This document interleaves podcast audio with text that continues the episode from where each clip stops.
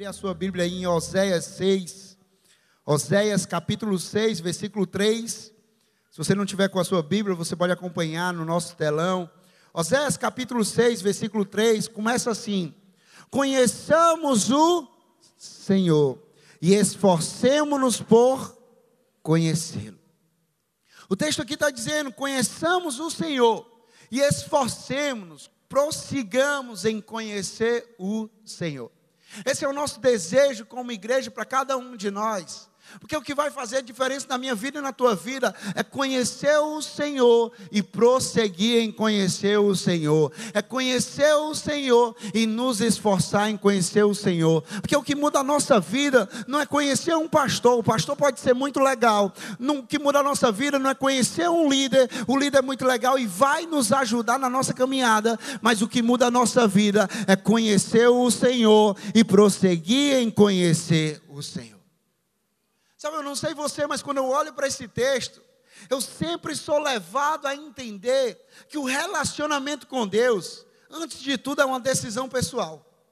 É uma decisão pessoal, por mais que o nosso desejo seja de ter uma igreja onde nós somos pessoas que nos relacionamos com Deus e prosseguimos, não é um ponto a qual nós chegamos, não, é uma jornada diária. Nós nos relacionamos e prosseguimos, nós nos relacionamos e prosseguimos, nos esforçamos diariamente em nos relacionar com o Senhor, por mais que esse seja um desejo nosso como igreja, nós entendemos que relacionamento com Deus é uma decisão pessoal.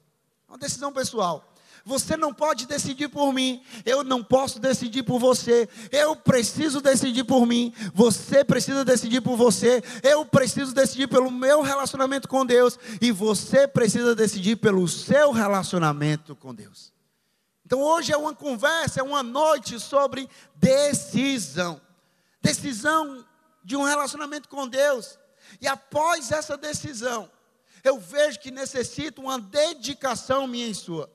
Porque não é só conhecer, mas é nos esforçar. É nos esforçar. É necessário uma dedicação. Como a gente se dedica para tanta coisa. Como a gente se dedica diariamente no nosso trabalho. Como a gente se dedica diariamente em uma atividade física. Como a gente se dedica diariamente a cuidar de algo. Nós precisamos nos dedicar. Nos dedicar nesse relacionamento. É interessante que muitas vezes, quando eu olho para isso, eu me lembro de um, de um cenário onde quando eu comecei a namorar com a Roberta, eu comecei a namorar com a Roberta, e eu me dedicava, eu fazia tudo para me encontrar com ela. Meu amigo, não importava se eu tinha que atravessar a cidade, não importava se eu tinha que ir em outra cidade visitar ela, não importava o que fosse necessário, eu me dedicava a me encontrar com ela, porque eu queria estar com ela, eu queria conversar com ela, eu queria ali estar com ela, eu queria dar um cheirinho ali no pescoço dela. Eu queria. Mas é interessante que a gente se dedica tanto para algumas coisas que às vezes a gente é capaz de atravessar uma cidade, ou às vezes ir até para outra cidade, para visitar, para encontrar aquela pessoa. E às vezes a gente não tem esse mesmo, essa mesma dedicação com o Senhor. Às vezes a gente não tem essa mesma dedicação com o Senhor que está aqui essa mesma dedicação de quê? De fechar a porta do meu quarto, entrar ali no secreto, ali no secreto começar a desfrutar do Senhor. Meu amigo, e secreto não é um quarto, secreto é um lugar de prioridade, onde eu decido priorizar o Senhor, me dedicar ao Senhor, me dedicar a orar, me dedicar a agradecer, me dedicar a louvar, me dedicar a conhecer mais dele na palavra. Gente, a verdade é, todos nós Todos nós. Isso aqui não é conversa para alguns, não. Todos nós precisamos nos dedicar mais ao Senhor. Se você está se dedicando, você pode se dedicar mais. Ah, se você não está se dedicando, você precisa se dedicar. Todos nós precisamos nos dedicar ao Senhor. Todos nós precisamos buscar e nos esforçar, prosseguir em buscar o Senhor, prosseguir em conhecer o Senhor. Esse texto que eu falei agora, mostra essa verdade, muito bem colocada, quando chama a atenção para a expressão, esforcemos-nos. É necessário um esforço. Como a gente se esforça em tanta coisa, meu amigo, não vai acontecer do nada. Às vezes a gente olha para algumas pessoas e vê assim, meu Deus, como aquele homem, aquele, ali é um homem de Deus, ali é uma mulher de Deus, e a gente vê só a plataforma daquela pessoa, mas você não conhece o bastidor daquela pessoa, você não conhece o sacrifício daquela pessoa, você não conhece a renúncia daquela pessoa, você não conhece a entrega daquela pessoa, é necessário esforço, esforço nosso, dedicação nossa em conhecer cada vez mais do Senhor. Quem sabe, não é justamente isso que nós precisamos, para que nós sejamos verdadeiramente felizes. Às vezes a gente está pensando assim, não, eu preciso de dinheiro. Não, o que a gente precisa não é de dinheiro, o que a gente precisa é do Senhor. Ah, não, preciso de uma casa nova. Não, o que a gente precisa para ser feliz não é de uma casa nova. O que a gente precisa para ser feliz é do Senhor. Ah, não, o que eu preciso é de uma viagem. Gente, tudo isso é maravilhoso. Dinheiro é bom, viagem é bom, casa nova é boa, tudo isso é bom. Mas o que nós precisamos para sermos de fato felizes é do Senhor. Conhecer o Senhor, saber quem o Senhor é, andar com o Senhor. É isso que vai nos fazer felizes de fato.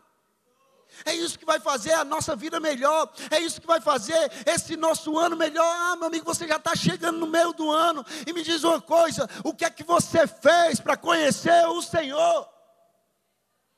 Porque o que vai mudar o teu ano, o que vai fazer o teu ano bom, o que vai fazer a tua vida boa, não é simplesmente um trabalho, não é um salário na tua conta, não é uma viagem, não é um relacionamento. O que vai fazer a tua vida diferente, a tua vida maior, é melhor é conhecer o Senhor. Conhecer o Senhor. É interessante que o profeta Oséias, ele descreve as condições sociais ali no livro dele, características do seu tempo líderes corruptos, vida familiar instável, imoralidade generalizada, ódio, pobreza, que vai definindo ali. Embora as pessoas continuassem com alguma forma de adoração, a idolatria era mais e mais aceita. Homens e mulheres idólatras. Quando a gente para para olhar para isso aqui, para a história do profeta Oséias, apesar das trevas desse tempo, Oséias ele oferece esperança para inspirar o seu povo a voltar-se novamente para Deus. Mesmo diante de todo esse cenário, o profeta Oséias ele oferece esperança para que o seu povo pudesse voltar novamente a Deus. E gente, olhando para o nosso tempo, nós vemos a mesma história se repetindo, com personagens diferentes. Nós vemos, vemos, vemos a mesma história nós vemos ódio no mundo, nós vemos imoralidade no mundo, nós vemos famílias, famílias instáveis, casamentos instáveis, nós vemos corrupção, nós vemos violência, nós vemos isso no mundo. Mesma história com personagens diferentes, em épocas diferentes. Para eles ali, o profeta Oséias trouxe para eles a única esperança foi que eles se voltassem para Deus. E com a gente não é diferente. A nossa única esperança é nos voltarmos para Deus. A nossa única esperança é nos voltarmos para Deus. Porque esperança tem nome. Esperança não é uma empresa, esperança não é um governo, esperança não é um concurso, esperança não é dinheiro, esperança não é um cenário, esperança tem nome, o nome é Jesus Cristo. Esperança é o nosso próprio Deus, o Deus da esperança. Ele deve ser a nossa esperança, por isso que nós devemos cada vez mais voltar para o Senhor. Voltar o nosso coração para o Senhor voltar a nossa mente para o Senhor, voltar os nossos olhos para o Senhor, voltar a nossa vida para o Senhor. Por isso nós vamos conhecer o Senhor e nós vamos nos esforçar em conhecê-lo diariamente. Esse é o grito de esperança para nós. Esse é o caminho de volta. Esse é o caminho para a nossa vida melhor. Para uma vida melhor. Voltar para o Senhor. Buscar o Senhor. Ah, meu amigo, se você não estava buscando o Senhor, hoje é dia de você voltar a buscar o Senhor. Se você estava buscando ao Senhor, tem mais de Deus para a tua vida. Tem mais de Deus para a tua vida. Há mais de Deus para você. Então isso é para todos nós, nós vamos buscar o Senhor. O convite é esse. Porque eu não sei onde você se encontra na sua jornada, mas uma certeza eu tenho: a mais, a mais. Ah, eu estou no início, a mais. Ah, eu estou no meio, a mais. Eu já estou numa jornada longa, a mais para você. Há mais de quê, Rafael? Há mais de Deus para a tua vida. Há mais de Deus para a tua vida há mais intimidade para a tua vida, há mais profundidade para a tua vida, há mais revelação de Deus para a tua vida, tem muito mais de Deus para a tua vida. Ah, meu amigo, não se contenta em onde você se encontra, porque Deus tem muito mais para você. E é isso que nós queremos viver, é isso que nós queremos desfrutar. E a pergunta aqui para nós é: quais são as atitudes práticas, de forma prática, que nós precisamos ter nesse processo de conhecer e prosseguir, conhecer e nos esforçar em conhecer a Deus. Primeira coisa, anota aí. atitude prática que nós vamos ter é conheça o coração de Deus. Conheça o coração de Deus. E aqui se encontra o fundamento. Aqui se encontra o fundamento maior da caminhada com Deus. Ah, meu amigo, eu vou caminhar com Deus, eu preciso conhecer quem Deus é. Se eu vou caminhar com o Maurício, eu preciso conhecer quem o Maurício é. Eu caminho com o Maurício há anos, caminho com o PH Itai há anos, e quanto mais eu caminho com o PH Itai, eu caminho por quê? Porque eu conheço deles, e quanto mais eu caminho com eles, mais eu vou conhecendo deles. É necessário dedicação, é necessário tempo, é necessário nos esforçar, é necessário separar tempo ali. Mas quanto mais nós andamos, mais nós conhecemos mais nós sabemos quem a pessoa é. Da mesma forma é com Deus. Quanto mais nós andamos com Deus, mais nós conhecemos quem Deus é. E para andar com Deus, nós queremos saber quem Ele é, porque a gente não anda, a gente não dedica a nossa vida a andar com uma pessoa desconhecida, não. A gente quer andar com uma pessoa que a gente conhece, que a gente sabe qual é o coração daquela pessoa, a gente sabe o caráter daquela pessoa, a gente sabe as motivações daquela pessoa, a gente sabe as intenções daquela pessoa. Então, da mesma forma é com Deus, a gente quer andar com Deus, mas antes a gente precisa saber quem Deus é. Nessa jornada. Andamos com Deus e sabemos quem Ele é. Olha o que é que diz lá em Êxodo, Êxodo 3, versículo 14 e 15. Diz assim, Êxodo 3, 14 e 15. Disse Deus a Moisés: Eu sou o que sou. É isto que você dirá aos israelitas. Eu sou me enviou a vocês. Disse também Deus a Moisés: Diga aos israelitas: O Senhor, o Deus dos seus antepassados, o Deus de Abraão, do, o Deus de Isaac, o Deus de Jacó, enviou-me a vocês, esse é o meu nome para sempre, nome pelo qual serei lembrado de geração em geração. É interessante aqui que Moisés estava sendo levantado, enviado como líder para libertar o povo que estava cativo, e aí Moisés pega e fala assim: Ah, quem é que eu vou dizer que está me enviando? Ah, quem é que eu vou dizer que está me enviando para essa missão? E aí Deus diz: Ei, você vai chegar lá para eles e vai dizer: O eu sou te enviou. O eu sou te enviou. E é interessante que às vezes a gente olha para isso e fala assim: Ah, certo, eu sou. Eu sou o quê, Rafa? Tem que ser mais claro. Porque eu sou aqui não está sendo claro eu sou não está sendo suficiente. Não, meu amigo, a verdade é que o eu sou aqui é suficiente na minha vida e na sua vida. Quem Deus é para você, Ele quer se apresentar a você como quem de fato Ele é. O eu sou, diante de todas as tuas necessidades, Ele diz: Eu sou tudo que você precisa. Eu não sei qual é a tua necessidade, mas se você precisa de alegria, Ele diz: Eu sou a alegria na tua vida. Se você precisa de paz, Ele diz: Eu sou a paz na tua vida. Se você precisa de uma cura, Ele diz: Eu sou a cura na tua vida. Se você precisa de vida, Ele diz: Eu sou a vida na tua vida. Eu não sei qual é a necessidade que você tem, mas eu sei que a resposta tem nome, e o nome é Eu sou. Eu sou a provisão, eu sou a paz, eu sou a alegria, eu sou a força que você precisa, eu sou. Eu sou tudo que você precisa. Talvez você esteja hoje aqui, você pensava que não, é, eu preciso saber, eu preciso saber mais, eu preciso saber quem vai suprir, eu preciso saber quem vai cuidar disso. Eu preciso saber, meu amigo, que você precisa sair daqui hoje sabendo é que o eu sou cuida de você. Que o eu sou ama você. Que o eu sou protege você. Que o eu sou o Deus que se diz eu sou. Eu sou.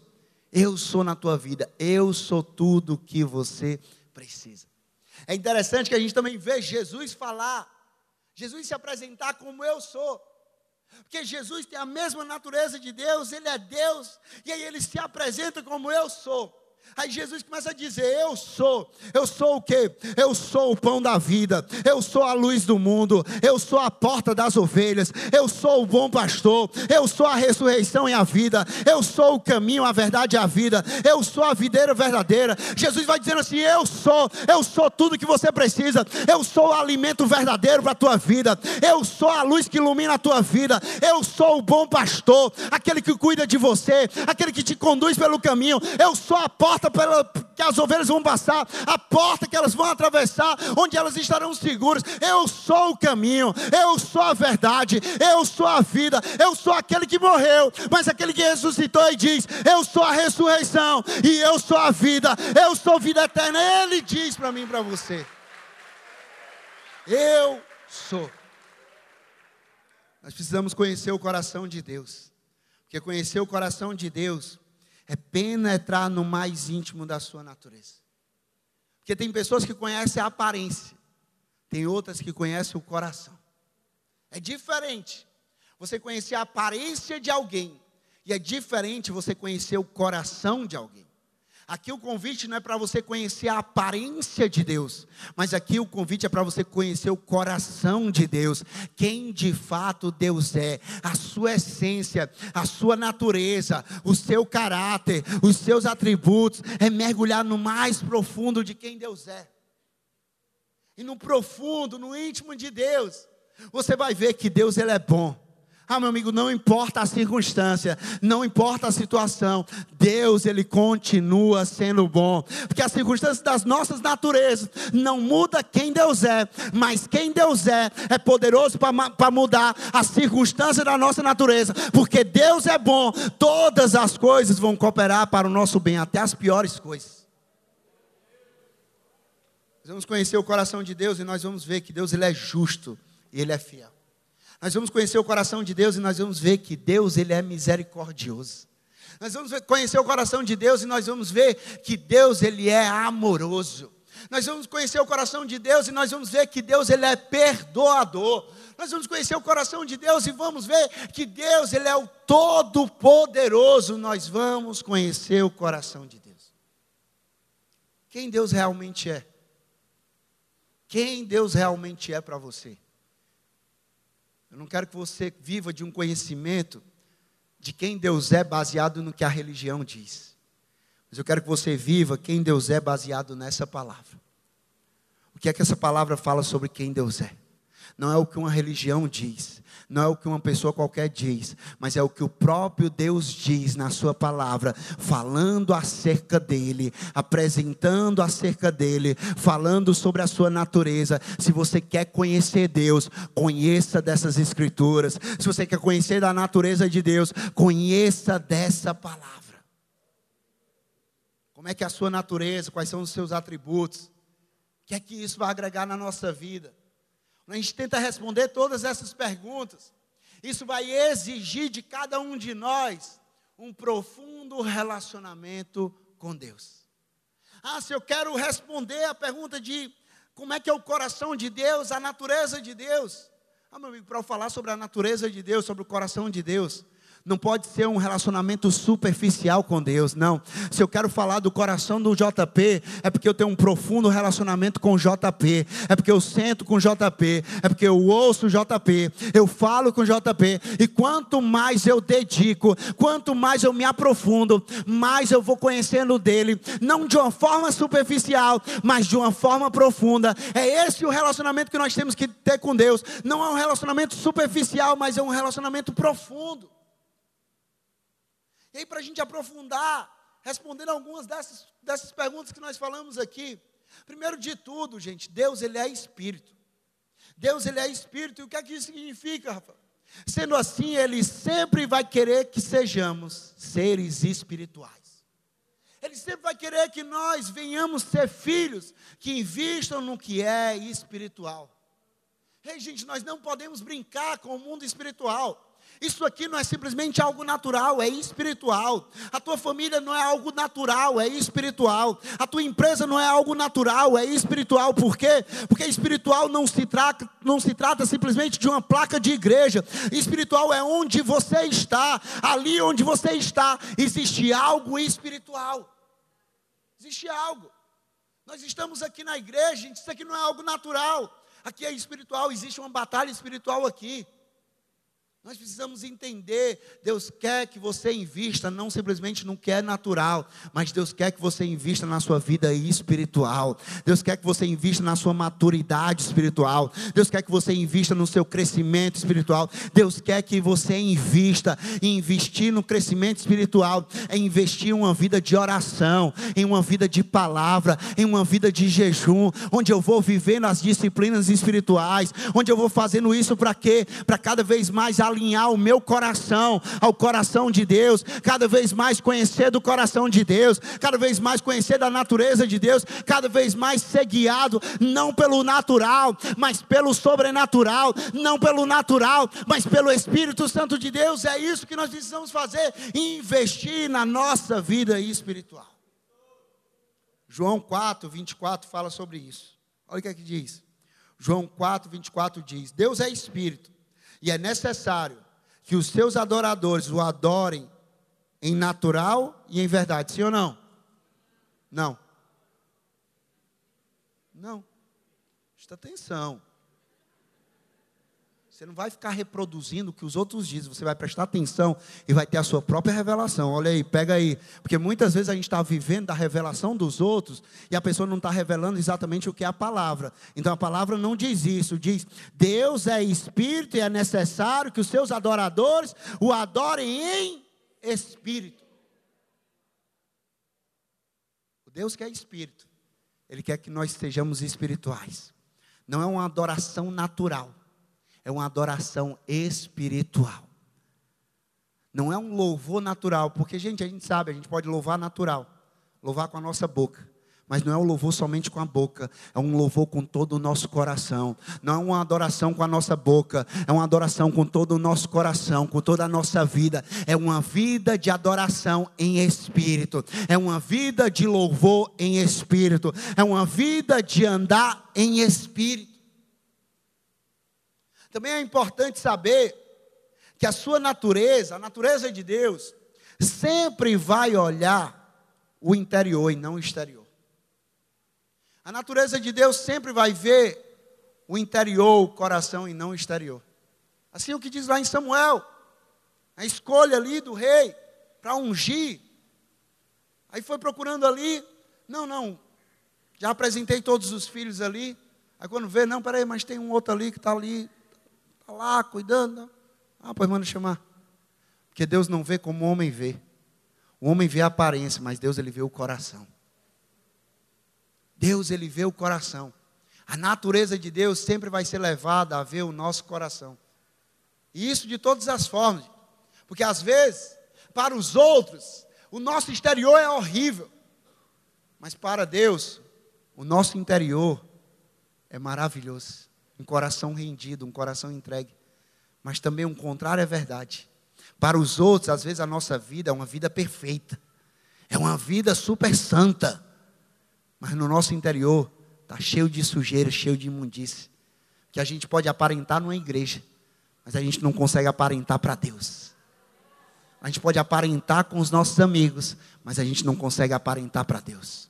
A gente pode aparentar para o nosso grupo, mas a gente não consegue aparentar para Deus, porque Deus ele é aquele que sonda o nosso coração.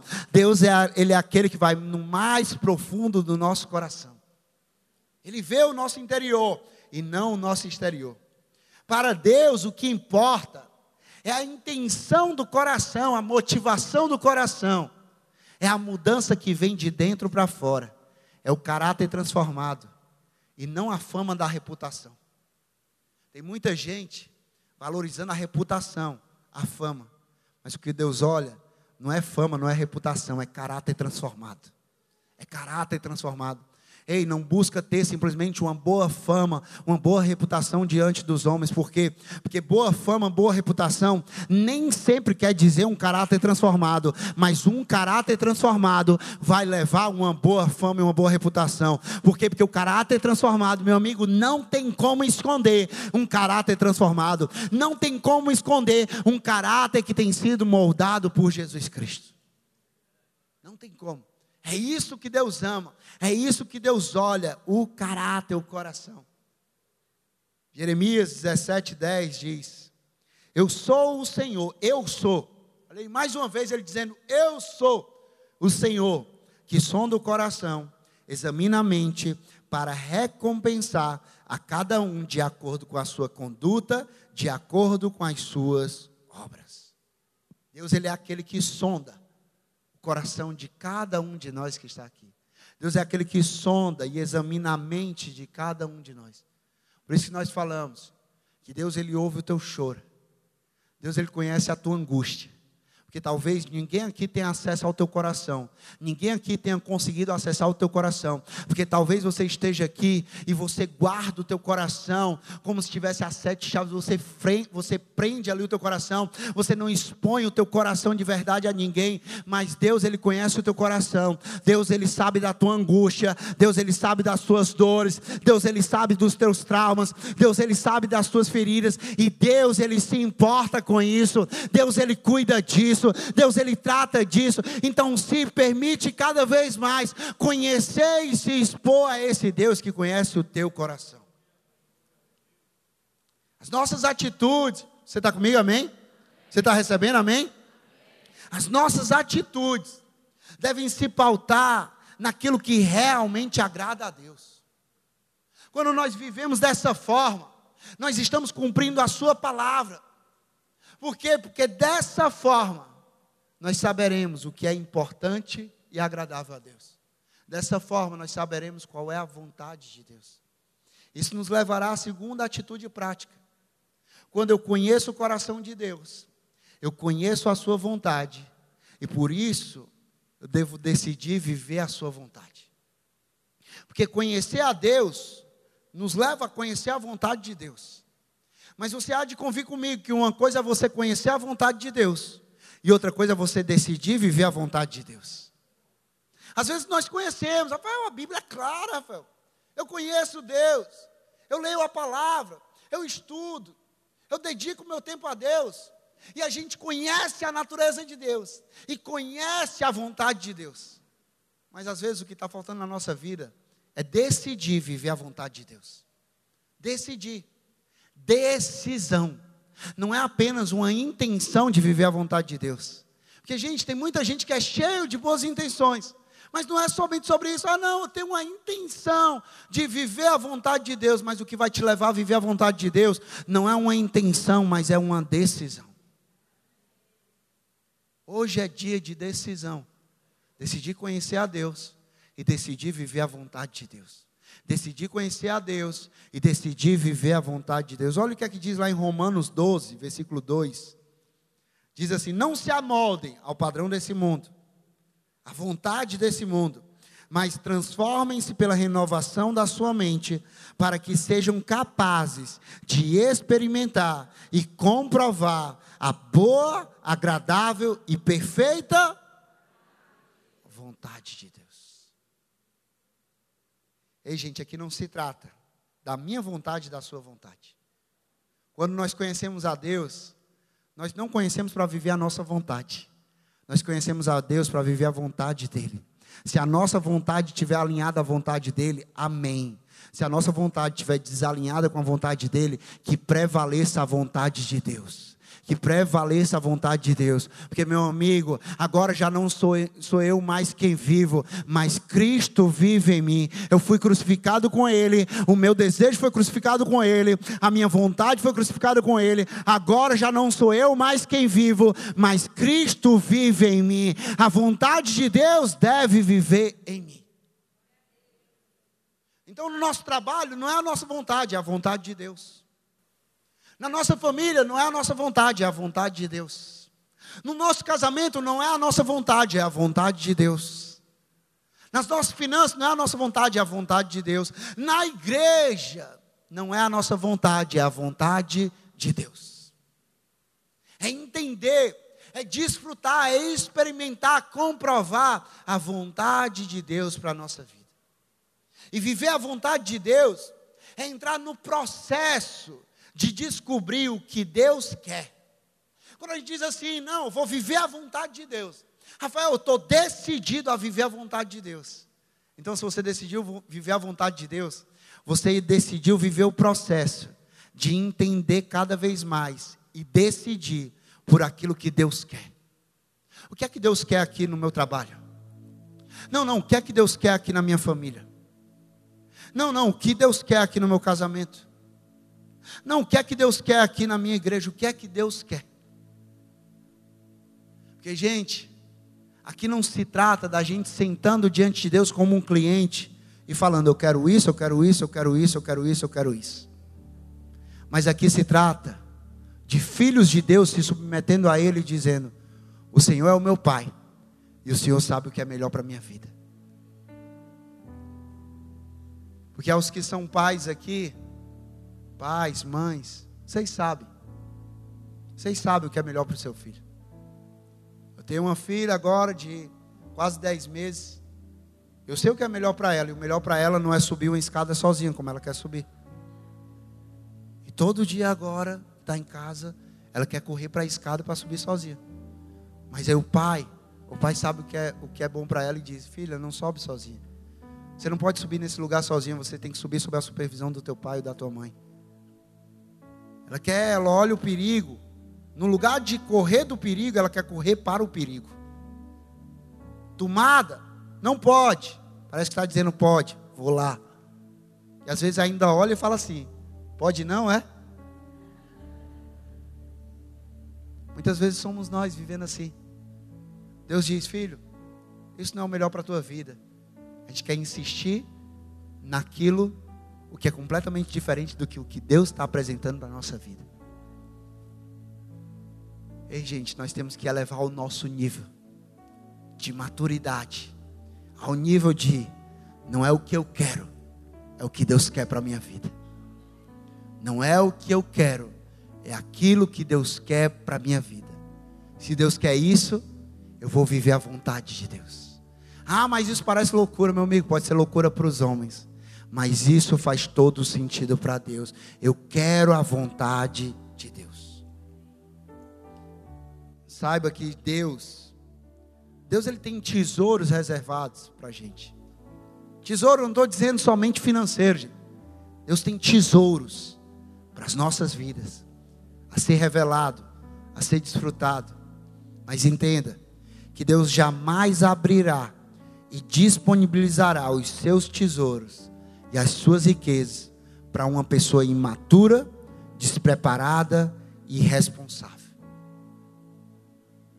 Deus ele vai disponibilizar os seus tesouros. E eu repito, não é somente dinheiro. Seus tesouros é algo muito maior. É algo que tesouro nenhum chega perto. Riqueza nenhuma chega perto. Mas Deus, Ele abre e Ele disponibiliza os seus tesouros para aqueles que são maduros ao ponto de conhecer a Deus e decidir pela vontade de Deus. Que quando Deus ele abre esse tesouro, aquele que que se disponibiliza a viver a vontade de Deus, Deus ele sabe que esse tesouro ele vai ser desfrutado não para o próprio prazer da pessoa, mas vai ser desfrutado para agradar o próprio Deus. Nossa vida tem que ser uma vida dessa forma, uma vida que agrada a Deus.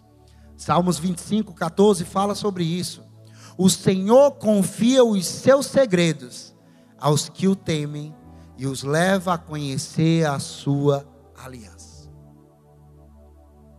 Em resumo, viver com um propósito e para um propósito é o significado de conhecer e viver a vontade de Deus. Quando eu conheço e vivo a vontade de Deus, eu vou viver uma vida de propósito e para um propósito. Eu não vivo por acaso, eu não vivo de qualquer jeito, não, meu amigo. Eu vivo de tal forma que tudo tem a ver com propósito. Uma conversa tem propósito. Um negócio tem que ter propósito. Não, uma, uma ídolo tem que ter propósito. Por quê? Porque a minha vida não é mais uma vida de qualquer jeito. É uma vida de propósito e para um propósito. Imagina a sua vida como seria. Imagina você acordando todos os dias, sabendo aquilo que Deus quer para você. E você vivendo isso, imagina como será a tua vida. Você sabendo assim, eu sei o que é que Deus quer da minha vida. e eu decido por aquilo que Deus quer da minha vida, imagina como vai ser a tua vida. A tua vida vai ser aquilo que a Bíblia diz: vai ser boa, vai ser perfeita e vai ser agradável. É isso que você vai desfrutar. Mas também a gente aprende atitudes práticas a ter, conhecer a Deus, conhecer o coração de Deus. A gente aprende a viver a vontade de Deus, mas a gente também aprende a colher a vida de Deus. Porque quando a gente conhece o coração de Deus e a gente vive a vida de Deus, a vontade de Deus, nós vamos colher a vida de Deus. Pergunta que nós temos que fazer é: qual é a vida que Deus tem preparado e reservado para cada um de nós? Você sabe, você entende qual é a vida que Deus tem preparado e reservado para você? João 10, 10 diz: O ladrão, ele vem apenas para roubar, matar e destruir. Jesus diz: Mas eu vim para que tenham vida e a tenham plenamente. Eu vim para que tenham vida e a tenham em abundância. A vida que Deus quer que a gente colha é uma vida em abundância, é uma vida plena. E vida plena significa uma vida sem falta. Imagina eu e você vivendo essa vida de Deus, que é uma vida sem falta. Ah, Rafael, então quer dizer que eu vou ter tudo? Sim, quer dizer que você vai ter tudo aquilo que você necessita. Não aquilo que você quer, mas aquilo que o Pai sabe que você necessita. Porque ele diz, Salmos 23, 1: Se o Senhor for o nosso pastor, nós nada teremos falta. Não vai faltar alegria, não vai faltar paz, não vai faltar amor, não vai faltar proteção, não vai faltar o vigor, não vai faltar o refúgio, não vai faltar a força, não vai faltar aquilo que Deus sabe que eu e você verdadeiramente necessitamos. Conhecer a Deus e fazer a sua vontade traz uma colheita inestimável, uma vida abundante não no padrão do mundo, porque a vida abundante para o padrão do mundo é dinheiro, dinheiro, dinheiro, bens. Mas a vida abundante para Deus é muito mais do que isso. Não é o padrão do mundo, é o padrão do reino de Deus. Eu digo a você: quantos aqui querem colher a vida de Deus para você? Presta atenção nisso. Aqui está o segredo. É impossível você conhecer a Deus plantar a semente da obediência, vivendo a vontade de Deus, e você não colher o fruto da vida de Deus. É impossível. Aquilo que você planta, você colhe. Mas a questão é que às vezes a gente está focado demais na colheita. E a gente não está plantando a semente certa. Se você não está satisfeito com aquilo que você está colhendo, começa a mudar aquilo que você está plantando. Hoje é dia de plantar.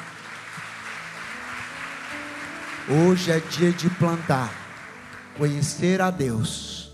Plantar a obediência à vontade de Deus. E aí você vai colher o fruto dessa obediência, a vida de Deus para você. A vida de Deus para você. Que Deus ele é justo, ele é fiel. Aquele que planta, ele colhe. Aquele que planta obediência, colhe o fruto da obediência. Aquele que planta honra, colhe o fruto da honra. Vida abundante é a vida de Deus em todas as áreas da nossa vida. Isso abrange o corpo, abrange a alma, abrange o nosso espírito.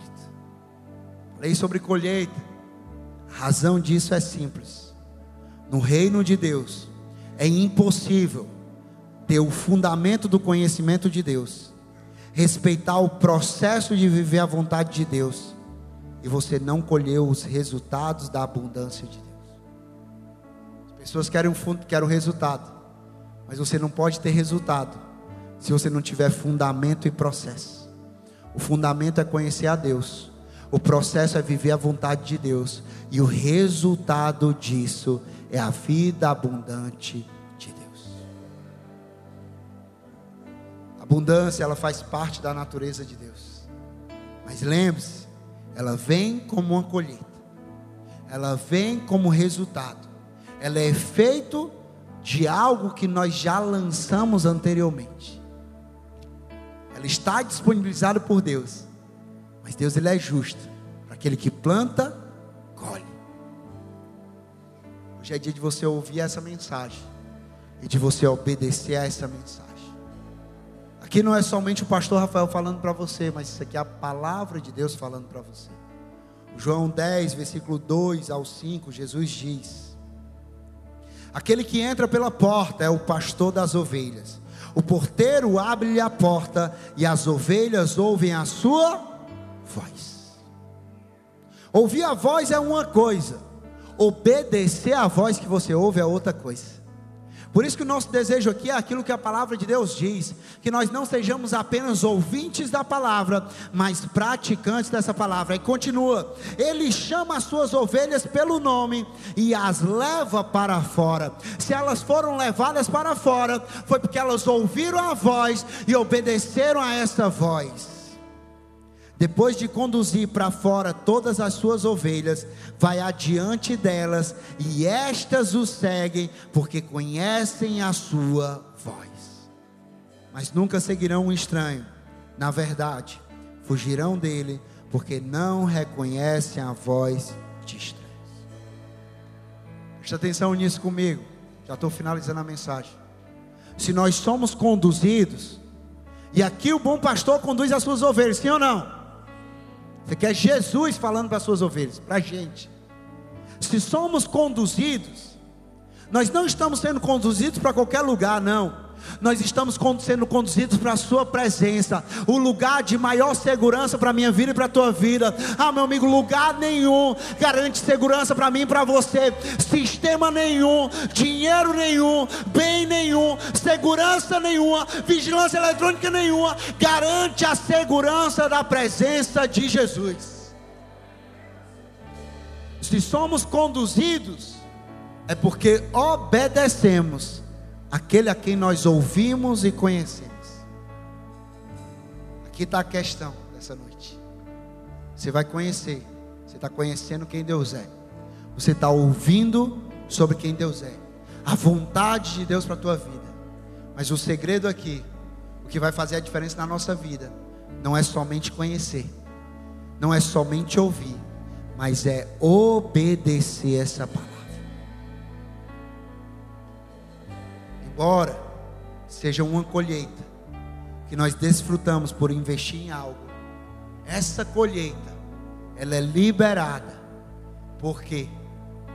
Porque o conhecimento de Deus é conhecer Jesus. Conhecer a Deus é conhecer Jesus. Fazer a vontade de Deus é obedecer a Jesus. E desfrutar da vida de Deus é viver Jesus Cristo em nossas vidas. Para isso que nós fomos chamados. Eu termino dizendo para você, reforçando: conhecer a Deus é fundamento, viver a vontade de Deus é processo, e colher a vida de Deus, a vida abundante de Deus, é resultado. Que sem dúvidas, se nós tivermos esse fundamento, vivermos esse processo, nós teremos esse resultado e nós teremos de fato felizes nós seremos de fato felizes, porque que a alegria tem nome, o nome é Jesus Cristo. A alegria tem nome, o nome é Jesus Cristo. De fato, nós teremos ainda, ainda que independente de como foi o teu ano até aqui, mas você ainda pode ter o melhor ano da tua vida, porque porque você vai fazer o fundamento de conhecer a Deus, você vai viver o processo de viver a vontade de Deus, e você vai colher os resultados ainda esse ano de viver a vida de Deus abundante para a tua vida. Quero te convidar a você a se colocar de pé aí no teu lugar.